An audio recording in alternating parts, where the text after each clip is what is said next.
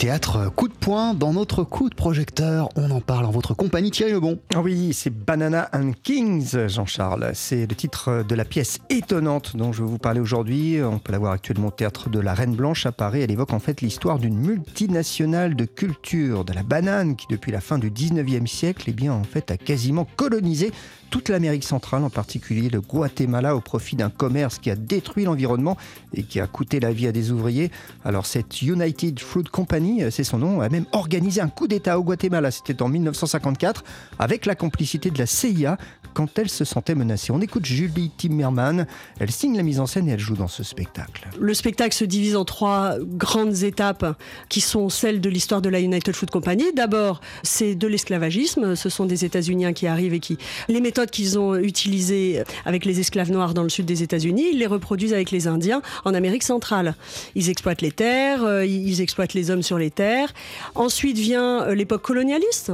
Donc là, on a un nouveau patron de la compagnie euh, qui lui établit une méthode colonialiste, c'est-à-dire on fait des écoles, des hôpitaux, des fondations et de la philanthropie, mais derrière l'exploitation est toujours la même. On utilise des pesticides, les gens meurent sur les plantations, etc. Et puis la troisième époque, c'est le lobbyisme. Comment on détruit la démocratie, comment on fait tomber des gouvernements par un lobbyisme acharné. Alors Thierry, Bananas and Kings, c'est de l'histoire, mais c'est aussi du théâtre. Bah oui, c'est vraiment la force de ce spectacle, hein, avec quatre artistes sur scène, deux comédiennes, deux comédiennes sont formidables, ils enchaînent les rôles ou parfois, eh bien même ils se transforment. Hein. C'est le cas euh, de ce passage du spectacle où des agents de la CIA, eh bien, euh, pour euh, cette séquence, les comédiens qui les incarnent sont grimés en clowns. Pour Julie Timmerman, ce n'est pas parce que l'histoire racontée dans cette pièce est dramatique qu'il ne fallait pas en faire justement un spectacle. Oui, bien sûr, mais c'est très important parce qu'on n'est pas là pour faire une leçon d'histoire et on pourrait rebuter les gens avec un sujet aussi grave et aussi exigeant. En réalité, moi j'ai fait un théâtre profondément public et populaire. Donc pour moi c'est très important qu'au milieu de la tragédie on rit. Euh, c'est très shakespearien aussi, hein. les bouffons euh, font irruption en pleine tragédie. Et ça vient de Pablo Neruda. Dans son poème sur la United Fruit Company, il parle de l'opéra bouffe que ces gens-là ont établi sur la douce hanche américaine, qui est sur l'Amérique centrale. Donc l'opéra bouffe, c'est ça que j'ai voulu montrer. Ce sont des bouffons qui vont faire tomber un président. Et ce qui est intéressant, c'est qu'ils avaient très peu de moyens pour le faire et qu'ils ont vraiment, c'est la propagande qui a fonctionné. Euh, c'est pas tant les bombes, les avions, les soldats, ils avaient quasiment personne en réalité, mais ils ont fait une propagande acharnée qui a tellement bien fonctionné sur les esprits, tellement manipulé l'opinion publique que le président Arbenz a démissionné en neuf jours.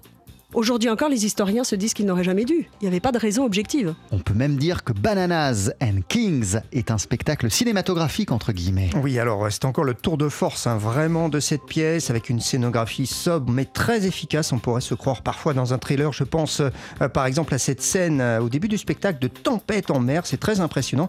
Il faut dire que pour sa mise en scène, Julie Timmerman a des références cinématographiques. J'ai beaucoup de références de films noirs américains, films d'espionnage, mais aussi western, grandes épopées, grandes fresques comme il était une fois en Amérique. C'est sûr que ce sont mes références aussi parce qu'on parle d'un sujet euh, qui se passe là-bas, euh, sur ce continent, et aussi parce que hum, ce sont des gangsters. Et donc c'est comme ça que je voulais les représenter. Donc je prends toutes les références des polars parce que c'est la réalité. Et les personnes du collectif Guatemala qui sont venues l'autre jour pour témoigner de ce qui se passe aujourd'hui dans ces pays-là, et en particulier au Guatemala, confirment que ce sont des méthodes mafieuses qui sont toujours employées aujourd'hui. Bananas and Kings, vous l'avez compris Jean-Charles, j'ai un gros, gros, gros, gros coup de cœur pour cette pièce. Allez au théâtre, allez la voir, c'est au théâtre de la Reine Blanche. Actuellement, on apprend plein de choses et c'est un spectacle bluffant.